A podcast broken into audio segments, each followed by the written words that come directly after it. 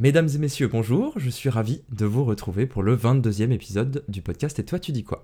Aujourd'hui, nouvelle thématique, nous parlerons cette fois-ci du Made in France et de la puissance de l'atout du fabriqué en France.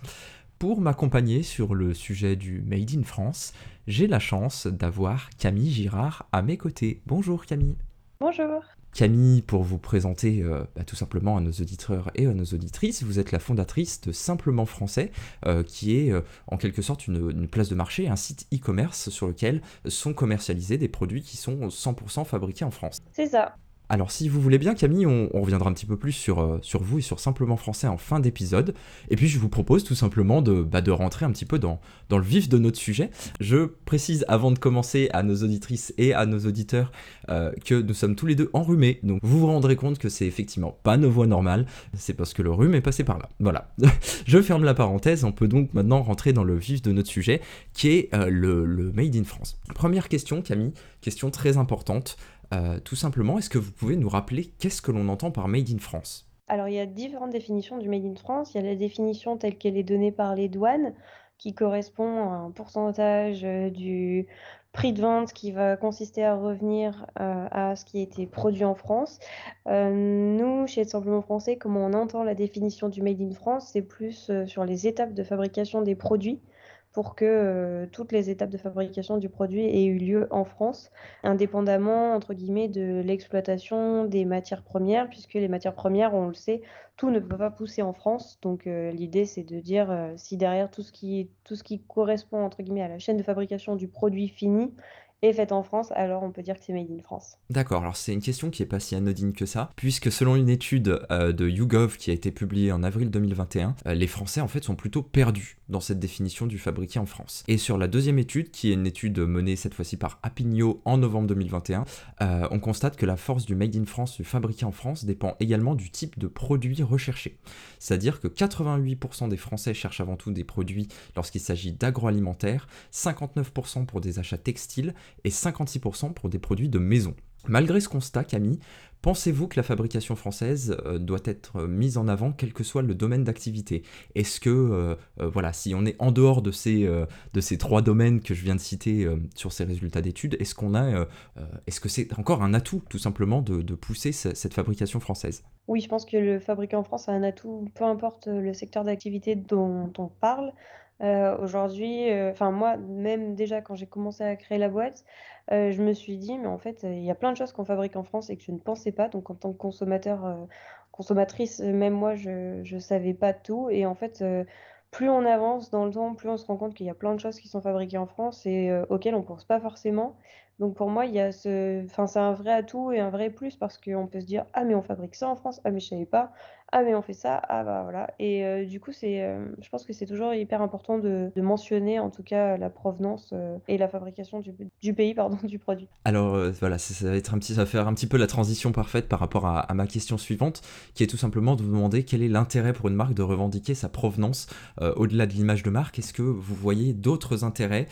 Alors là, effectivement, on parle du made in France, mais mais peut-être pour une entreprise lyonnaise justement de clamer haut et fort ses, euh, origines lyonnaises, pour euh, voilà, une entreprise parisienne de, de pouvoir afficher ce, statut parisien. Est-ce que vraiment il y a d'autres intérêts pour une marque de revendiquer sur sa provenance ou son, sa ville ou son pays de fabrication? Déjà, le, enfin, le Made in France, c'est gage de qualité, etc. Après, euh, en dehors du fait que c'est une bonne communication pour la marque, en dehors de ça, c'est toujours important, je pense, euh, de mentionner le pays, peu importe euh, où est-ce que le produit est fabriqué, parce que c'est gage de transparence de la part de la marque.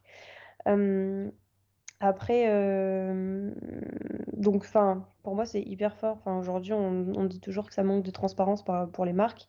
Si un produit est fabriqué en Allemagne, par exemple, enfin, c'est pas honteux non plus. Euh, L'Allemagne, euh, c'est un très beau pays, euh, enfin, c'est très proche de nous, etc. Donc, enfin, pourquoi pas. Enfin, je trouve que c'est bien de, c'est bien de le mentionner et ça, et, et ça, ça montrera votre honnêteté et votre franchise à ce niveau-là.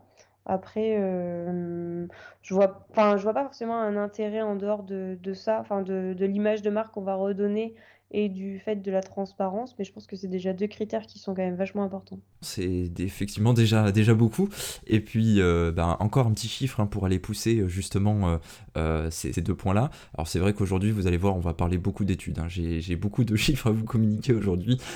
mais c'est 75% des Français, selon la, la même étude d'Apigno dont je vous ai parlé un petit peu plus haut, qui ont confiance dans la mention Made in France, et 61% qui estiment que c'est un véritable engagement de la part des marques. Donc, on revient un petit peu sur cette idée de transparence euh, voilà, et de communication euh, limpide aux yeux euh, des clients. voilà, tout simplement là aussi pour, pour créer un plus fort engagement et tout simplement dans, dans, une démarche honnête, de manière assez, assez simple. L'autre question que je voudrais vous poser, Camille, c'est comment est-ce que le Made in France est perçu à l'étranger? Est-ce que vous avez certaines informations sur comment est-ce que les pays étrangers perçoivent le fabriqué en France? Bah, depuis toujours, le Made in France, c'est quand même un gage de qualité, même à l'étranger, notamment euh, enfin, grâce aux grandes marques de luxe. Donc ça, ça, ça permet, je pense, aujourd'hui de, de mettre en confiance euh, les clients étrangers sur des produits qu'on fabrique nous, euh, même que ce soit une petite marque ou quoi, parce que dès qu'il y a le mot France, on se dit ah bon bah ça va. Après, il faut bien penser que malgré tout, même si on en, il y a énormément de gens à l'étranger qui veulent consommer français, on a quand même cette tendance du, enfin, entre guillemets, du locavore ou du locavorisme qui qui se développe un peu partout. Et donc il y a aussi Enfin, aux États-Unis, on a aussi des gens qui veulent consommer Made in USA et pas forcément made in France. Après, oui, il y en a toujours, et comme, euh, comme pour tout, il y a des choses où certains pays sont plus spécialistes que d'autres. Euh, on préfère tous manger une pizza italienne. Euh, mais voilà, après, le made in France, lui, oui, ça reste un gage de qualité indéniable à l'étranger. Alors effectivement, on, entend forcément le mot luxe quand on parle de France, et puis j'ai également envie, envie de parler d'un autre aspect auquel on pense tout de suite, c'est euh, boulangerie. Parce qu'il est intéressant de préciser quand même qu'il y a aussi beaucoup de pays, qui soient européens ou asiatiques, y compris euh, en Corée du Sud et au Japon, où euh, le fait d'ouvrir des boulangeries avec du pain français, c'est vraiment un argument, un argument supplémentaire. Donc voilà, il y a certains domaines d'activité sur lesquels effectivement Cocorico, on est, on va dire, une des références. Chaque pays a ses spécialités.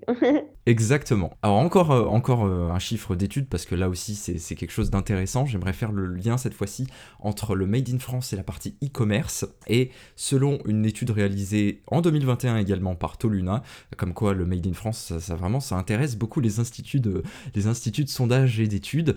Sur cette dernière étude, c'est 67% euh, des répondants qui indiquent vouloir acheter des produits fabriqués en France sur Internet. Donc on a quand même, encore une fois, même à travers Internet et en dehors des magasins physiques, cette, euh, cette volonté d'aller vers de la qualité en achetant Made in France. Est-ce que Camille, vous, euh, avec Simplement Français, est-ce que c'est un engouement que vous avez constaté? Est-ce que vous vous retrouvez un petit peu dans ce, chiffre communiqué, euh, cette démarche de qualité, même sur Internet, à travers le Made in France? Oui, on voit énormément, enfin de plus en plus de monde même qui euh, consomment français. Moi, quand j'ai lancé le projet, euh, il y avait beaucoup moins de monde que ça qui était intéressé. Et on voit, euh, je pense que l'effet du confinement est passé par là, etc. Mais on voit qu'il y a de plus en plus de gens, effectivement, qui se tournent sur des produits français. Je pense que là, la guerre en Ukraine va, va encore plus réaffirmer ça. Euh, même si euh, il y a aussi cette inflation qui s'installe et qui fait que le pouvoir d'achat baisse, mais, euh, mais les gens ont envie de retourner à des choses plus naturelles, plus, plus locales, etc. Donc, donc on le constate nous en tout cas dans les ventes. On le constate aussi sur le développement de notre communauté, etc. Après, il faut le temps que ça fasse son chemin. il faut que les gens comprennent que ben, un produit fabriqué en France, c'est pas forcément plus cher, mais que ben, ça peut prendre du temps à une jeune boîte d'avoir des coûts de fabrication aussi peu chers que des marques lambda en grande surface. Mais, mais je pense qu'on y viendra de plus en plus. Alors l'épisode est très vite passé puisqu'on arrive désormais sur, sur la dernière partie de notre interview sur laquelle on met en avant notre invité du jour. Donc comme je le disais en introduction, Camille Girard, vous êtes la fondatrice de Simplement Français, place de marché e-commerce qui propose, qui commercialise différents produits français de différentes marques.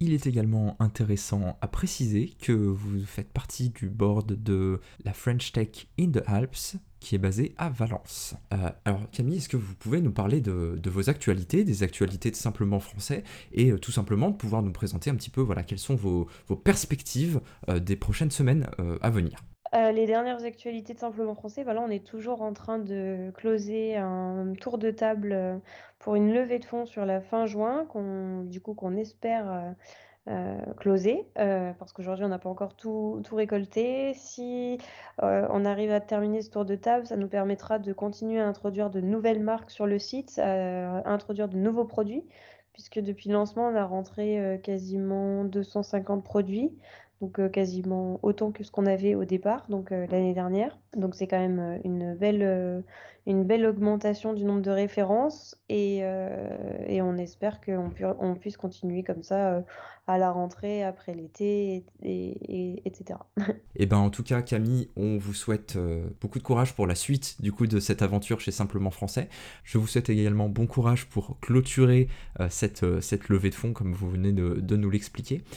De mon côté, j'invite les professionnels et les étudiants qui auront écouté cet épisode de podcast à aller sur le site internet de Simplement Français que vous retrouverez en description de l'épisode mais également dans les commentaires des publications LinkedIn et je vous mettrai également le contact de Camille euh, directement là aussi dans la description et dans euh, les commentaires LinkedIn.